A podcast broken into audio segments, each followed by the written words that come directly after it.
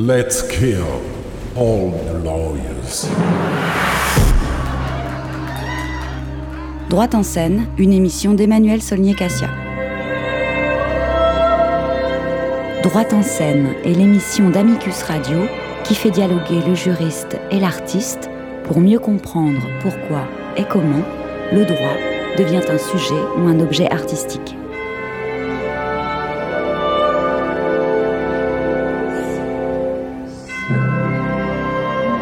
Aujourd'hui, Emmanuel Saulnier-Cassia reçoit Julie Timmerman et Mathieu Desfemmes pour parler de Bananas and Kings, une pièce qui se joue jusqu'au 1er novembre au théâtre de la Reine Blanche dans le 18e arrondissement à Paris.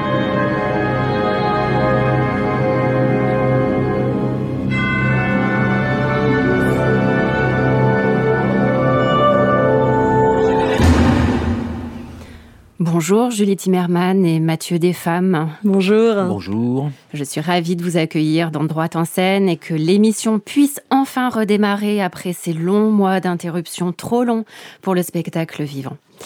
Julie Timmerman, vous êtes autrice et metteur en scène, mais aussi comédienne. Vous dirigez depuis 2008 la compagnie Idiomécanique Théâtre, pour laquelle vous avez mis en scène des textes forts, comme une adaptation de 1984 d'Orwell que vous avez intitulée Words Are Watching You, mais aussi La sorcière, que vous avez adapté des travaux de Michelet ou encore, en dernier lieu, Un démocrate. Cette pièce créée à Orly en 2016 a été particulièrement remarquée lors du dernier festival d'Avignon dans le Off, l'été 2019 donc, et notamment dans les in et les off de droite en scène. Elle est centrée sur la figure d'Edouard Barnes, qui est euh, l'un des, enfin qui était l'un des neveux de Freud, et qui a surtout créé aux États-Unis de nouvelles techniques de manipulation des masses utilisées d'abord dans une optique commerciale, qui a permis de faire exploser les ventes de savon et de cigarettes, puis au niveau politique. On y reviendra nécessairement dans nos discussions car cette pièce est conçue comme la première d'un diptyque dont le second volet est Bananas and Kings. Votre travail en général et ces deux pièces en particulier sont beaucoup tournés vers la notion de démocratie et les coups qui lui sont portés. Et dans vos projets, il y a une pièce en création sur Orwell et aussi, je crois, un projet avec l'Opéra de Paris.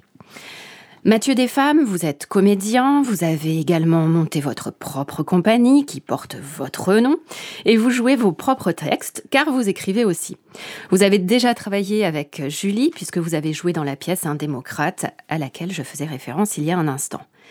Et dans Bananas and Kings, vous incarnez comme vos camarades tout un tas de personnages dont certains sont tout à fait désopilants, tels l'évêque, je crois que c'est le rôle dans lequel je vous ai préféré, même s'il est très fugace, mais aussi Churchill, nous allons y revenir. Alors, avant que nous commencions à échanger sur la pièce Bananas and Kings qui se joue au théâtre de la Reine Blanche jusqu'au 1er novembre prochain, je vais vous soumettre tous les deux à la question rituelle posée lors de chaque émission à chacun de mes invités.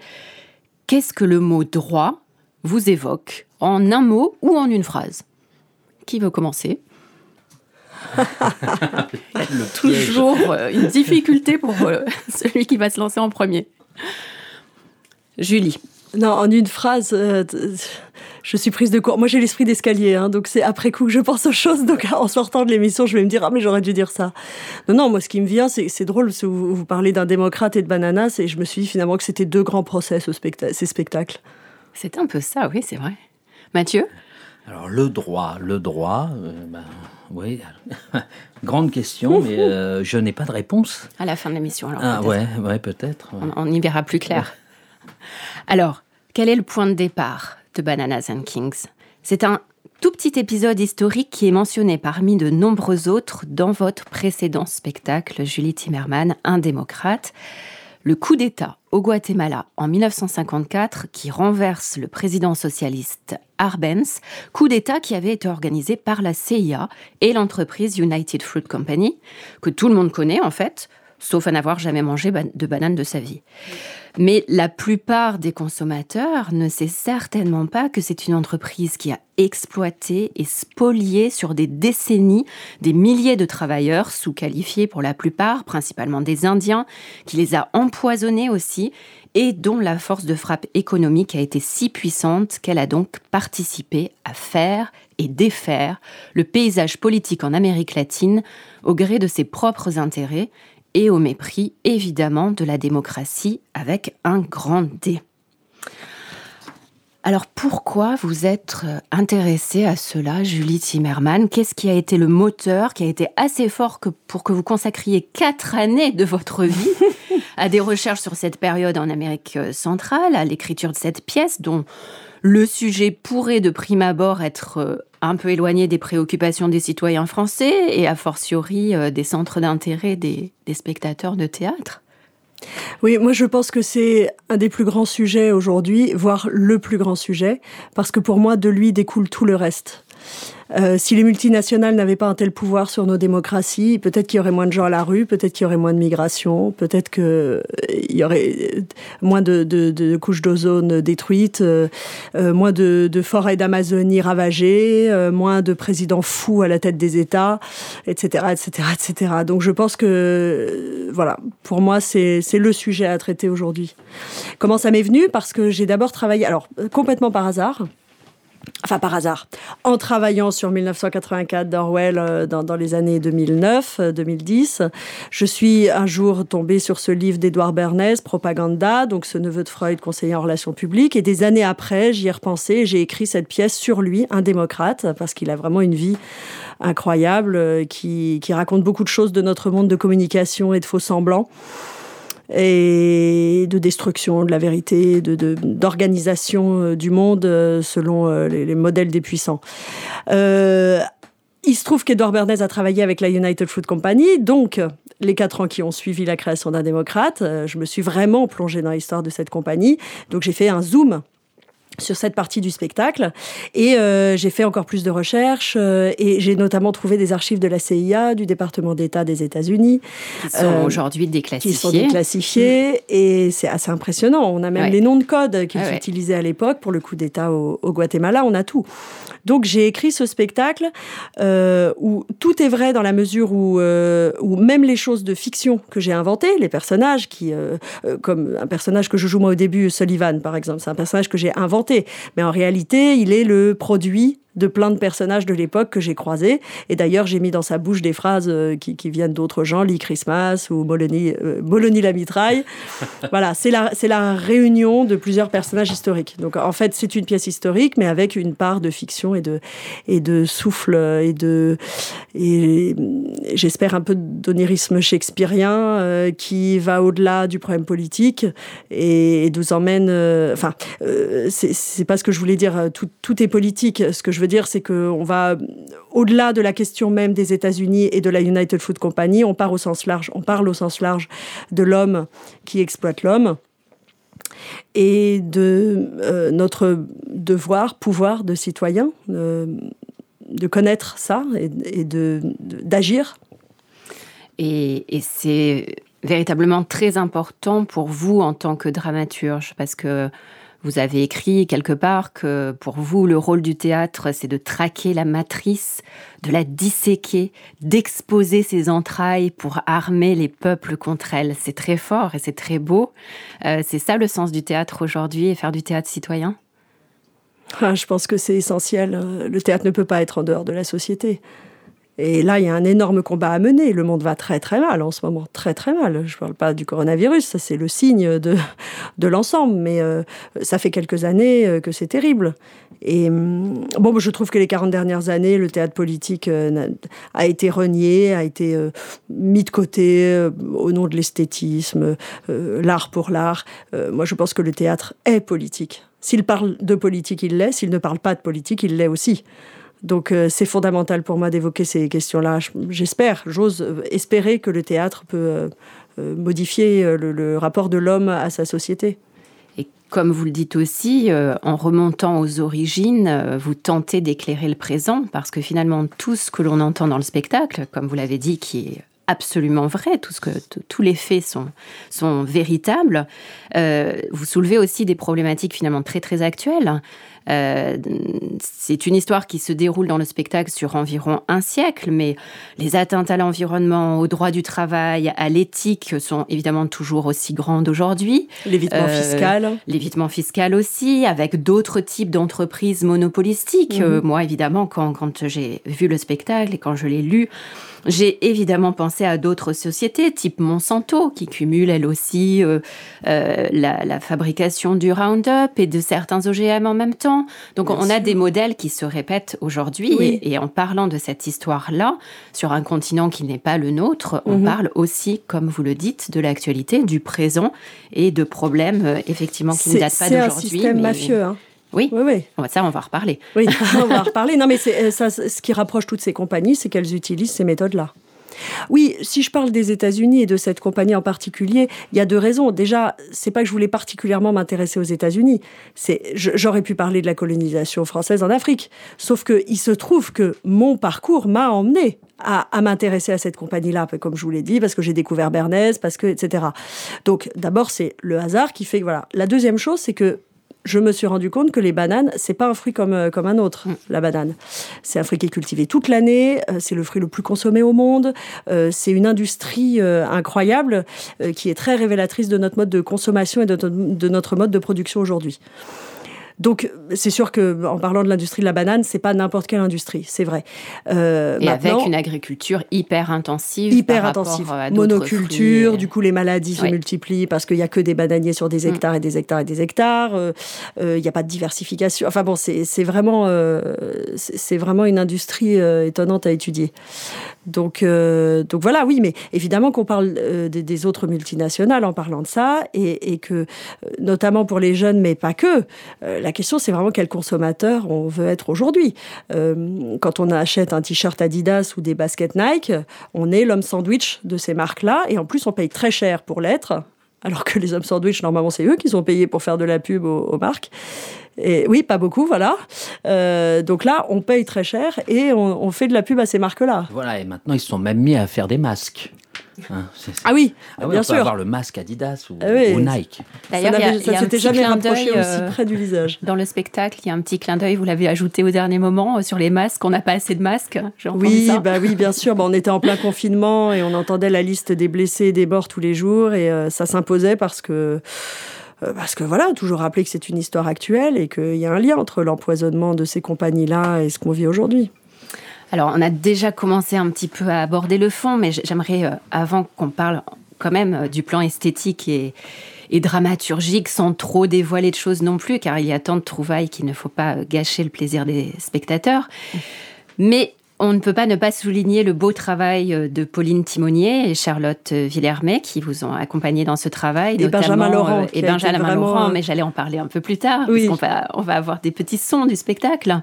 Mais pas que, il m'a vraiment aidé sur l'écriture et sur la mise en scène. Il a été vraiment un collaborateur artistique très étroit. Il a été complètement présent les six derniers mois du, du travail. Donc hommage lui est rendu voilà. tout de suite. Alors je voulais parler notamment de l'idée des caisses en bois, euh, qui est assez euh, géniale, qui sont tout le temps présentes sur le, sur le plateau, qui symbolisent à la fois le transport des marchandises, donc des bananes, les transactions commerciales, puisqu'elles ça sert de table, mais aussi, euh, enfin pour moi aussi la, corruption, parce que les caisses sont noires, elles sont pas d'une couleur anodine. et alors, vous avez sur cette question esthétique, vous avez conçu votre spectacle comme euh, un opéra bouffe. Euh, qu'est-ce que vous voulez dire par là? Alors, c'est un mot qu'on attribue, je crois, à Pablo Neruda. C'est Pablo Neruda qui parle de ça. Alors, expliquez-nous. Il a écrit un poème sur la United Fruit Company dans son recueil qui s'appelle Canto General. Et dans ce poème, euh, il dit que les dictateurs et les grosses compagnies nord-américaines se sont installés sur la douce hanche américaine, c'est-à-dire dans, ces pays-là, donc c'est l'Amérique du Sud et l'Amérique centrale, ce qu'il appelle la douce hanche américaine, se sont installés là et ont installé l'opéra bouffe. Donc un opéra bouffe, euh, c'est-à-dire c'est un grand cirque.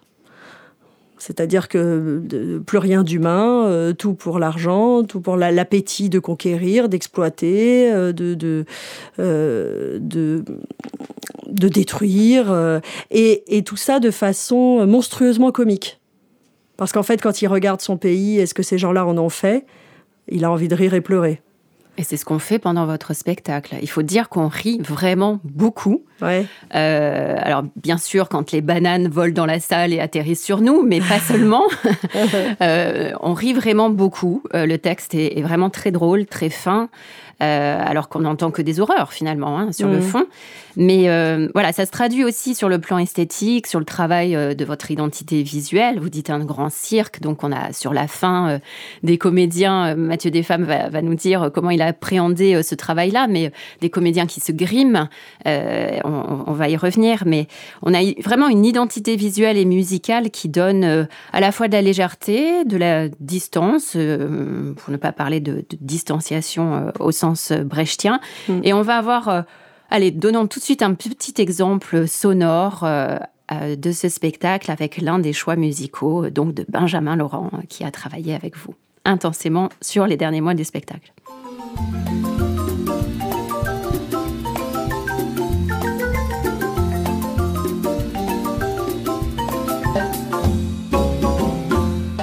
Carguita vengo llegando, de allí no más de Guarumados, con mi carguita que van tirando, mis cuatro bueyes confiando en Dios, con mi carguita vengo llegando, para venderla aquí en la ciudad, por eso llego siempre cantando, el canto alegre del bananal, con mi carguita vengo llegando, de allí no más de Guarumados, con mi carguita que van tirando.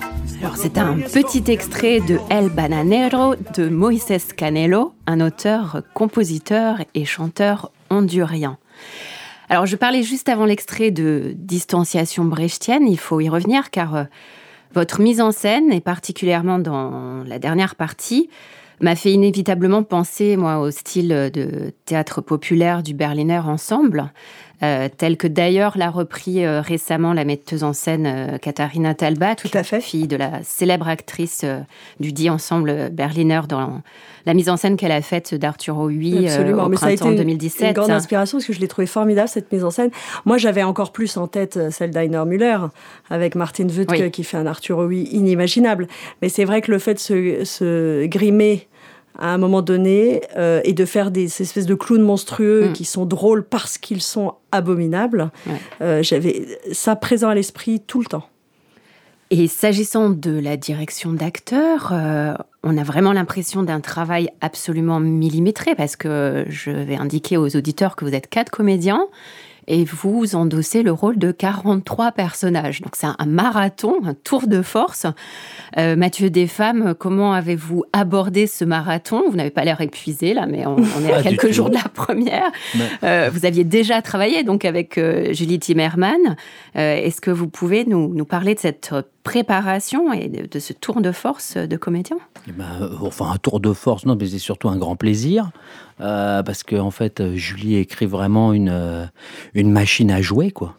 Euh, voilà, alors après, on passe, euh, oui, de passer d'un personnage à l'autre, euh, de travailler avec les accents, parce que justement, on se posait la question, et puis finalement, on a été vraiment là-dedans, dans l'accent, euh, d'exagérer les accents d'être là-dedans, euh, c'est non, c'est génial. Moi, moi je, on, s'amuse énormément. On, on a des petites sueurs froides, sueurs froides ou des petits coups de chaud, comme on dit, oui. quand on est derrière et que la cravate met un peu plus de temps, ouais, voilà, un peu plus nouer. de temps à faire le nœud. Voilà, voilà c'est ça. Mais sinon, euh, ça va. Sachant que beaucoup de changements de costume, en réalité, se passent sur scène, c'est-à-dire que le, le, les personnages évoluent ouais, en ça, même temps qu'ils parlent. Ça, c'est vraiment un une volonté de Julie. Puis moi, j'adore ça, justement, les glissements. C'est-à-dire que, oui, par exemple, on a la, la scène du, du, du dictateur qui arrive et qui, euh, qui s'habille en direct. Ouais.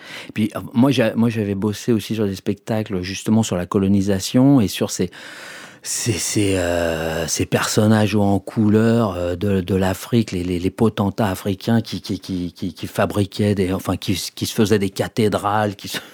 Et est, on est un peu là-dedans aussi en, en, en, Amérique centrale, quoi. Là, c'est vraiment justement d'ailleurs le, le, le, le, personnage du dictateur que, que qui, qui, inspire euh, le personnage là euh, du dictateur a vraiment existé. C'était un, un, gars complètement. Il avait des médailles dans tous mmh. les sens, des, des képis pas possibles. enfin bon.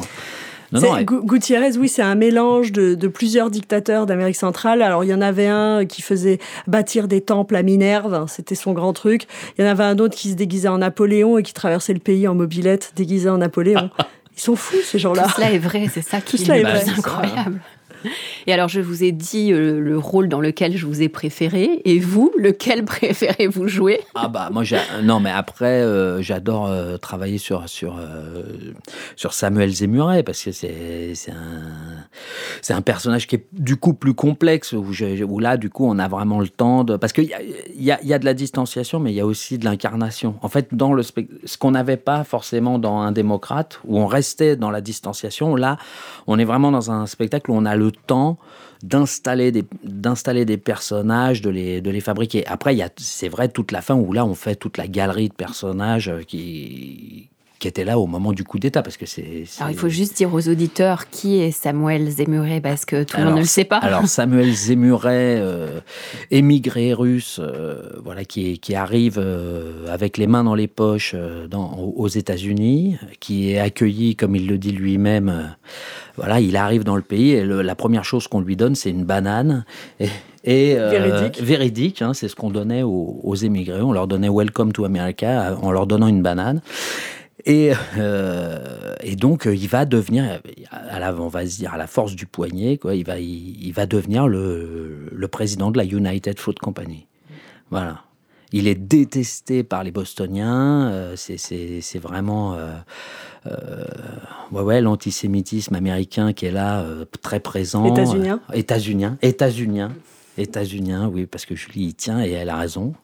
Et euh, voilà, et du coup, c'est ouais, c'est un personnage très intéressant, quoi, parce que c'est c'est- un, on va dire, euh, un patron, euh, quoi, on va, ouais, euh, paternaliste. Voilà, euh, c'est vraiment l'entreprise du patron qui est le, le papa de ses, de ses travailleurs, qui, qui va les voir, qui parle avec eux, qui boit des coups avec eux, qui apprend leur langue. Euh, on, hein, on a tenu à faire de Sam Zemeray quand même quelqu'un de complexe.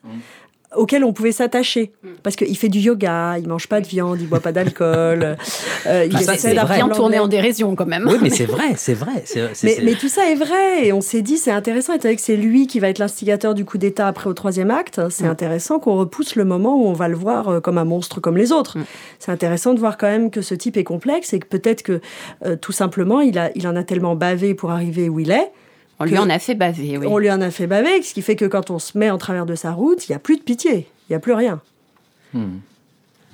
Alors, Ah, voilà. on va détailler un peu plus le fond euh, pour les auditeurs, pour euh, ceux qui ne savent pas ce que c'est que ces entreprises, comme vous l'écrivez, qui se mettent au-dessus des lois. Est-ce que vous pouvez euh, nous expliquer ce que vous avez appelé le système minor? Comment il est conçu? Euh, Quelle est cette structure euh, à la fois pyramidale et verticale? Oui, euh, tout simplement, Minor Kiss, il arrive comme un conquistador euh, en Amérique centrale. Il arrive au Costa Rica en 1871 et euh, il passe des contrats avec les dictateurs de la région, Costa Rica, puis après les autres pays, Guatemala, etc. Et il s'installe, donc il arrive à leur, quand même à, leur faire avaler le fait qu'il ne paiera jamais d'impôts, ou quasiment pas, qu'il aura son propre code du travail dans ses plantations. Euh, il paiera les gens comme il veut, il les traitera comme il veut, et euh, les dictateurs n'hésitent pas à l'aider à envoyer l'armée quand il a un problème sur ses plantations. C'est ça qui est intéressant aussi à voir, c'est-à-dire que c'est euh, la libre entreprise euh, jusqu'au moment, enfin, qui, veut se détacher de toutes les. Vous savez, c'est Ayn, Rand, euh, donc qui est cette auteure américaine, euh, états-unienne qui a euh, écrit La Grève, et elle, elle est libertarienne, c'est ça, le libertarianisme, c'est ça. Alors elle, elle est carrément pour aucune loi, absolument rien, tout s'autorégule très bien tout seul, surtout aucun contact entre les entreprises et l'État. Les entreprises, c'est un monde à part, elles font ce qu'elles veulent et l'État fait ce qu'il veut. Bah ça, ce qui est génial, c'est qu'on voit que Minor, il veut surtout que l'État n'intervienne pas dans ses affaires, sauf quand il en a besoin. Mm. Quand il en a besoin, il y a l'armée qui débarque, et alors là, tout d'un coup, ça lui pose aucun problème euh, que, que l'État euh, vienne euh, interférer dans ses affaires. Donc, donc c'est intéressant de, de voir ça, parce que ça ressemble à énormément de choses qu'on voit aujourd'hui. Euh, Et, C'est-à-dire, et on- l'État dans l'État, on- c'est-à-dire l'entreprise. on qui- partage les pertes et on, on- non c'est quoi le c'est les, les, les pertes on les mutualise mais les profits on les privatise c'est ça et donc il devient effectivement un État dans l'État. Parce qu'il possède énormément de terres. Et dès qu'il y a des velléités progressistes, dès qu'un système dictatorial tombe et, qu'un socialiste arrive au pouvoir et veut lancer euh, certaines réformes en matière de droit du travail, en matière de collectivisation des terres, il organise un coup d'État. C'est ça le système Minor. Et il faut dire que ensuite ça a continué parce que cette entreprise euh, a évolué, a changé de nom avec différents scandales financiers. De... Alors il y, a, euh, pour les juristes et on verra ça dans la chronique qui paraîtra aussi sur votre spectacle aux petites affiches, il y a un contentieux époustouflant avec cette entreprise United Fruit Company, devenue euh, United Brands et ensuite euh, Chiquita Brands, mhm. devant euh, des juridictions nationales aux États-Unis, en Amérique centrale, en France, y compris avec des procès en exéquature, devant les juridictions internationales, l'OMC. Moi, j'avais commis un article il y a une, une quinzaine d'années sur les contentieux devant l'OMC du, de la banane. Ah j'avais découvert tout ce système à l'époque et c'est pour ça que votre spectacle m'a en outre passionnée parce que j'ai trouvé ça très courageux de, faire mm. ça au théâtre. Mais j'avais voilà découvert tout cela il y a, une quinzaine d'années avec euh, par le biais de ces contentieux devant mm. l'OMC. Euh, et, il y a d'autres choses aussi, euh, des, tentatives de mettre en cause la firme devant la Cour pénale internationale, puisqu'il y a eu des financements de groupes terroristes en Colombie. Donc c'est vraiment une, espèce de tentacule. Vous parliez de mm. mafia tout à l'heure. C'est absolument oui, oui. ahurissant. Oui, et puis encore. Euh, oui, oui, encore récemment, euh, je voyais un documentaire, on voyait des députés au Honduras. Euh, parce qu'il y, y, a un président de la compagnie qui s'est jeté par la fenêtre en 1975 parce qu'il était accusé de, spectacle, voilà, de, de, corrompre des députés Honduras. Mais là, euh, cette année ou l'année dernière, un documentaire qui montre des députés Honduras sur, sur le... Ah, j'ai peur d'être imprécise. Je crois qu'il y a 12 députés sur le petit groupe qu'ils forment là, de groupe de travail sur l'industrie euh, euh, agroalimentaire au Honduras. Sur ce petit groupe de travail, il y en a 12 qui sont actionnaires de Chiquita ou de Dole, enfin d'une des grandes compagnies euh, bananières. Donc c'est génial. Et, la journaliste vient leur dire mais ça, ça, vous paraît pas bizarre, un conflit d'intérêt, tout ça? Non, aucun problème. Bien sûr. Et alors, ce, trust, en fait, qu'on voit sur le, cette marchandise de la banane, euh, je parlais tout à l'heure de la mise en scène d'Arthur Huy, euh, on pense forcément aussi au spectacle. Du chou-fleur. Euh, bah oui, le trust du chou-fleur, bien sûr, qui sert d'allégorie à la montée du pouvoir nazi. Mais voilà, on n'est pas loin, en fait. Enfin, on est très proche, plutôt. Il y a des hommages directs à Arthur Huy dans la pièce. Absolument évident. Ouais le procès. Euh, je lui ai même piqué une réplique, une promenade digestive. Elle était tellement savoureuse. Alors, c'est un hommage. C'est un, hommage. oui, alors on sent un hommage à la fois sur le plan euh, esthétique et sur le fond. Euh, quand bien même les scènes de procès dans Bananas and Kings sont un peu moins fantaisistes que dans La résistible ascension d'Arthur Oui. Tout aussi hallucinantes, mais moins, moins fantaisistes quand même. Je pense d'ailleurs qu'on pourrait donner euh, tout de suite un petit aperçu à nos auditeurs euh, de l'une des scènes euh, de procès que nous avons dans votre spectacle. Il y a deux scènes qui se passent au tribunal. Euh, une première qui, qui, se déroule à Los Angeles en, 2012. C'est le procès intenté par plusieurs milliers de victimes contre l'utilisation d'un pesticide qui est depuis longtemps interdit, le némagon, si je me trompe oui, pas. Oui, tout à fait. DBCP, mais qui a DBCP, différents voilà, noms. Euh, son nom scientifique. Et il y a eu des, tas de procès, euh, comme je disais, y compris en France, en, exéquature, au, mm. au, sujet de ces empoisonnements provoqués par ce pesticide. vous nous faites une petite scène en direct? Alors moi je vous lis du coup, euh, voilà, je, vous dis ce passage où l'avocat de la compagnie vient de se défendre. Euh, les, travailleurs donc euh, mettent en accusation la compagnie euh, en disant qu'ils sont devenus stériles à cause du DBCP. Et l'avocat de la compagnie vient de faire toute une démonstration en disant que la compagnie n'est pas responsable, qu'on ne savait pas, après tout, s'ils étaient fertiles avant. Comment est-ce qu'on peut savoir? Quel est ce qu'on appelle en droit le lien de cause à effet, le lien de causalité entre le dommage C'est là-dessus qu'il. Voilà. ça, ça s'inspire d'un vrai procès. Oui, absolument. Oui, oui. mot à mot presque. Je l'ai repris mot à mot. Je l'ai vu dans un documentaire de Frédéric Gertens, qui est un Suédois. Euh, c'est une affaire, je le précise, parce que c'est une affaire importante. Le documentaire a été retenu euh, au Festival du film documentaire de Los Angeles et la Dole Company a fait pression sur le festival pour que le documentaire soit retiré. Le festival ne l'a pas retiré, mais par contre, ils ont été obligés légalement de lire une lettre disant qu'il se défaussait complètement de ce qui allait être dit dans le documentaire. C'est une séquence très très forte. Donc j'encourage tout le monde à voir ça parce qu'il a fait un documentaire sur la difficulté de projeter son documentaire. On mettra la référence sur le site de l'émission. Nous ne sommes pas responsables. Mesdames et messieurs les jurés, monsieur Cavendish a entendu comme vous le témoignage de monsieur Thomas Gonzalez. Le connaissait-il avant de le voir dans ce tribunal? Probablement pas. Et pourtant, monsieur Gonzalez, lui, le connaît très bien. Oui, il le connaît parce que sa famille travaille pour lui depuis quatre générations. Oui, vous avez bien entendu, mesdames et messieurs les jurés, depuis quatre générations dans les bananeraies de la Chiquita Browns, quand elle s'appelait encore la United Fruit Company. Et cette réponse qui est faite à Thomas Gonzalez aujourd'hui, nous ne sommes pas responsables, c'est la même que son père, Juan González, a entendu quand il a appris qu'il avait un cancer des testicules. Juan avait 42 ans quand il est mort. C'était en 1983. Nous ne sommes pas responsables. C'est probablement aussi ce que la compagnie a dit à la grand-mère de Thomas González, Rosaria, en 1943, quand son mari a été assassiné parce qu'il était syndicaliste. Nous ne sommes pas responsables. C'est peut-être euh, ce qu'on a dû dire à l'arrière-grand-père de Thomas Gonzalez, Rigoberto, quand à 37 ans il a reçu un mauvais coup de machette qui lui a fendu le dos en deux. Nous étions en 1912 et déjà la compagnie se défendait en disant nous ne sommes pas responsables. Des Juan Gonzalez, des Thomas, des Rosaria, à qui la compagnie a dit nous ne sommes pas responsables, il y en a eu des milliers, vous le savez, il y en a eu des centaines de milliers. C'est très fort, hein, cet anaphore euh, qui euh, traduit bien euh, le fond et l'horreur en fait de, de, ce déni et, de ces milliers de victimes laissées sur le carreau. C'est absolument terrifiant. Il y a une autre scène de procès dans votre spectacle qui se déroule plus d'un siècle plus tôt, en 1905, au Guatemala. Euh, on a donc le président de la United Fruit, Company, pardon, qui est accusé de spoliation des terres. Mhm. Euh, les terres des Indiens, évidemment, et de multiples violences, de, viols euh, sur les, habitants de ces terres, qui sont ses ouvriers.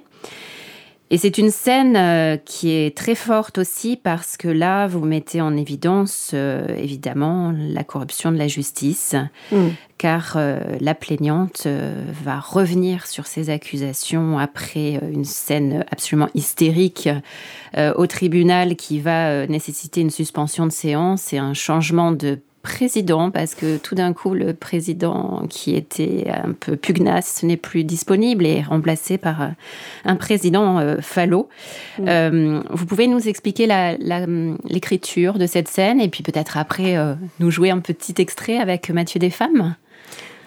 Oui, oui. Donc ça, c'est une scène inspirée complètement du procès d'Arthur Louis. Mm. Mais j'ai d'abord mis effectivement un juge en qui on pouvait croire. On pouvait se dire que peut-être ça allait marcher parce que lui, il s'intéresse à la cause des Indiens. Et ce juge, à un moment donné, est remplacé, comme vous l'avez très bien dit, euh, euh, par un juge acquis à la cause de Minor Keys et de la United Fruit Company, probablement vendu. on, a, on a choisi, ça a été des inversions de distribution pendant un certain temps pendant les répétitions parce qu'on cherchait la juste distribution. Et à un moment donné, il est apparu qu'il fallait que ce soit le même acteur qui joue Minor Keys qui joue le juge et qui joue son propre avocat, parce qu'il est absent, Minor Keys, du procès. Donc l'acteur qui jouait ça, pendant ce temps-là, qu'est-ce qu'il faisait euh, Il nous est apparu qu'il fallait qu'il joue aussi le juge et l'avocat, comme ça c'était bien clair aux yeux de tous que Minor Keys était derrière tout ça. Sauf que dans ce procès, on a un, avocat qui pense lui aussi qu'il peut faire quelque chose peut-être pour sa cliente. Et peut-être, Mathieu, tu, peux, tu peux dire qui est cet avocat pour toi, parce que tu, tu en as très bien parlé l'autre jour. Ah, c'est un avocat commis d'office, mais qui est le seul peut-être qui parle le maya quiché et qu'on a été chercher. Ah bah oui, c'est le maya, c'est le seul avocat des Indiens. Euh, oui, c'est le c'est l'avocat pauvre euh, qui commis d'office. Euh, qui vient aider les causes perdues. Qui, vient aider les causes perdues. C'est le seul qui parle maya quiché dans, dans, le quartier, donc voilà. Et qui va traduire des bouts de témoignages mm, de mm. sa cliente. Parce qu'elle dit des mots maya quiché. Voilà c'est important parce que euh, on est en contact avec le collectif Guatemala. Eux, euh, une de leurs principales actions, c'est d'envoyer des témoins au procès. Et notamment, euh, là, je, clairement, dans le procès, elle est tabassée, l'Indienne. c'est pourquoi elle change son témoignage. Donc, en fait, le collectif Guatemala, aujourd'hui, fait ce travail-là. Ils viennent en témoin. Soit pour que ça n'ait pas lieu, soit pour que si ça a lieu, ils puissent rapporter au monde entier ce qui se passe.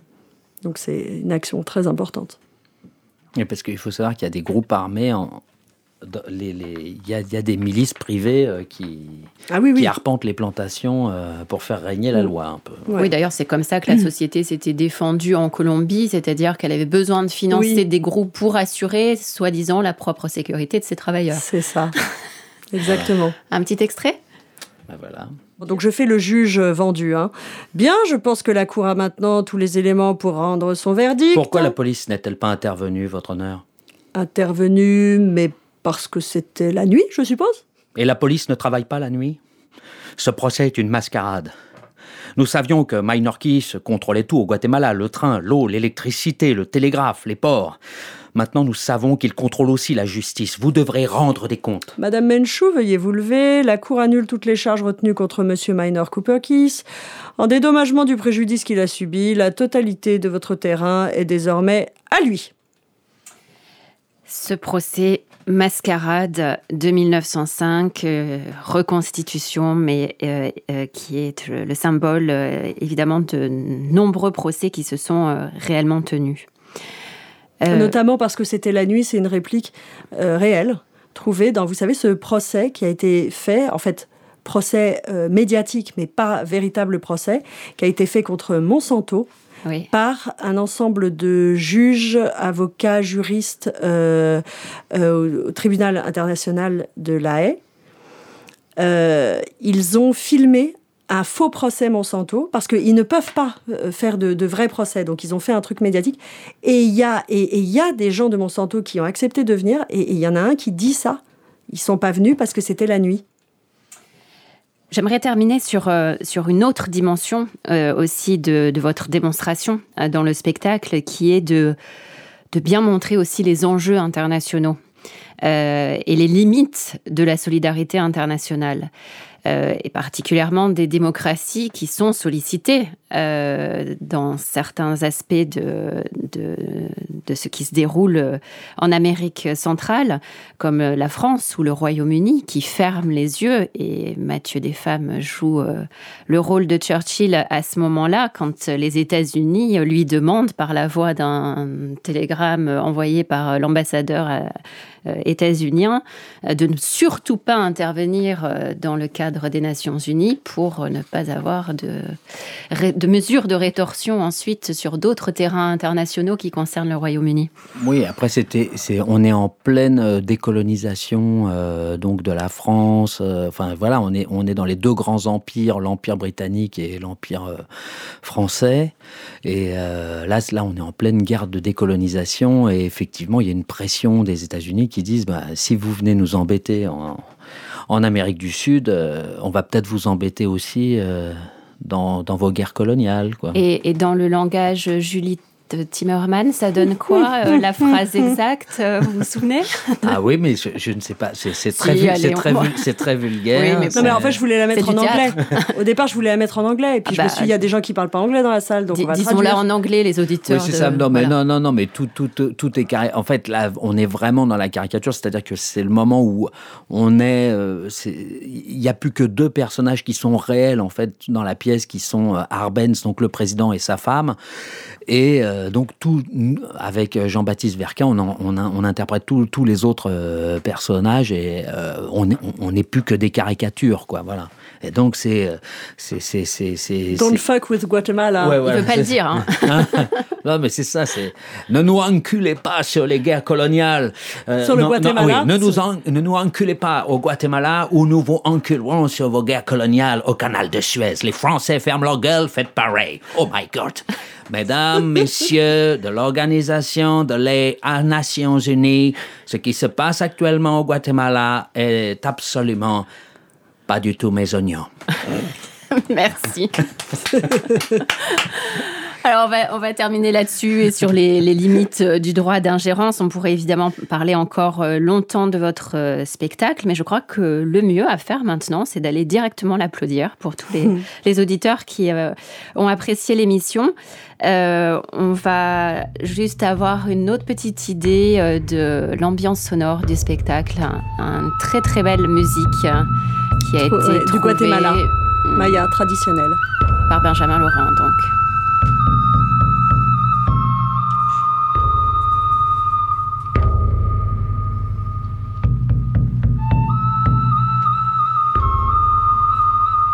Avec ce personnage d'indienne, je peux, je peux le dire sur la musique, qui est joué par Anne Cressan, et je lui ai dit, et je le pense, je pense qu'il n'y aurait pas eu de personnage d'Indien s'il n'y avait pas eu Anne parce que je pense qu'elle a fait un personnage incroyable, qui est une chose très délicate à faire. Euh, nous ne sommes pas allés là-bas, nous n'avons pas les moyens de passer six mois au Guatemala et de connaître ces gens-là et de connaître leurs coutumes, de, de parler avec eux, de savoir comment ils parlent, comment ils bougent, comment ils...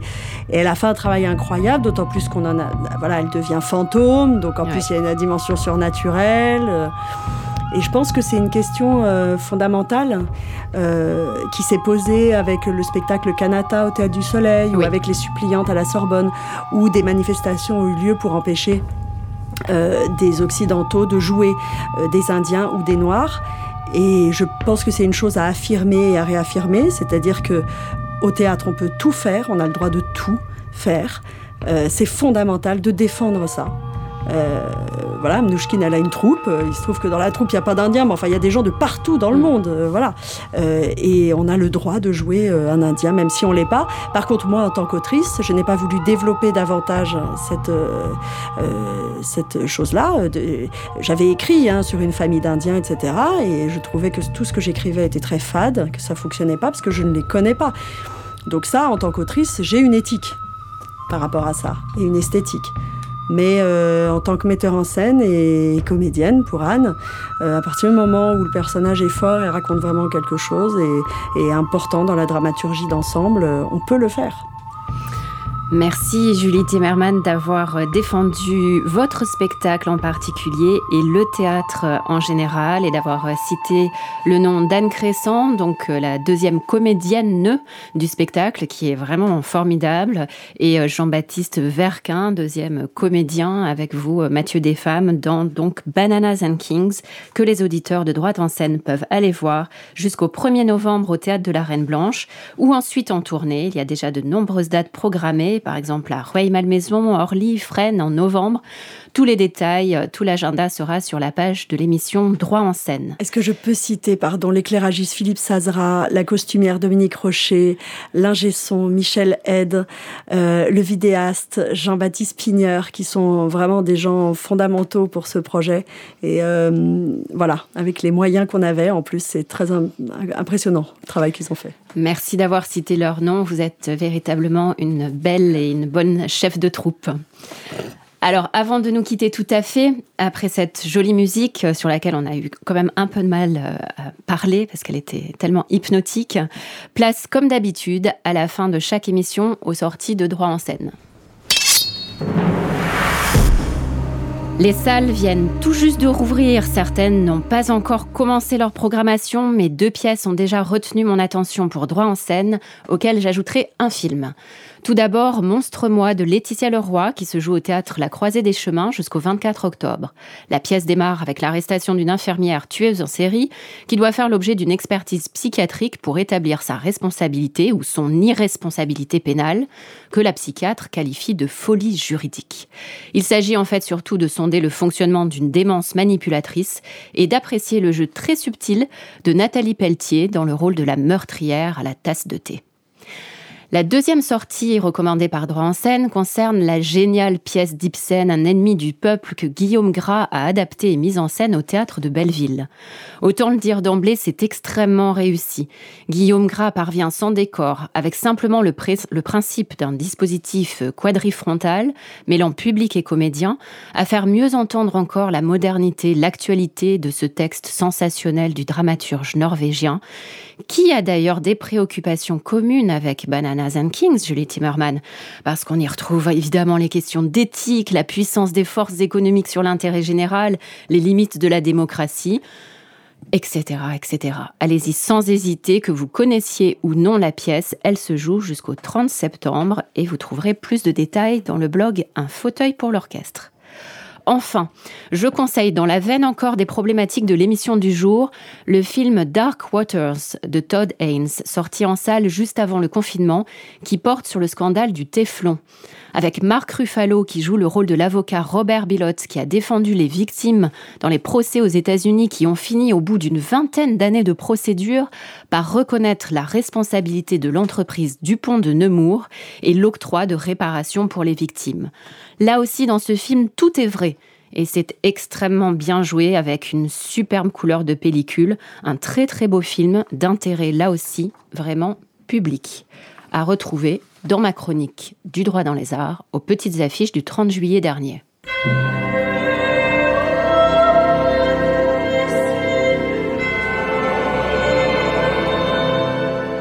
C'était droit en scène.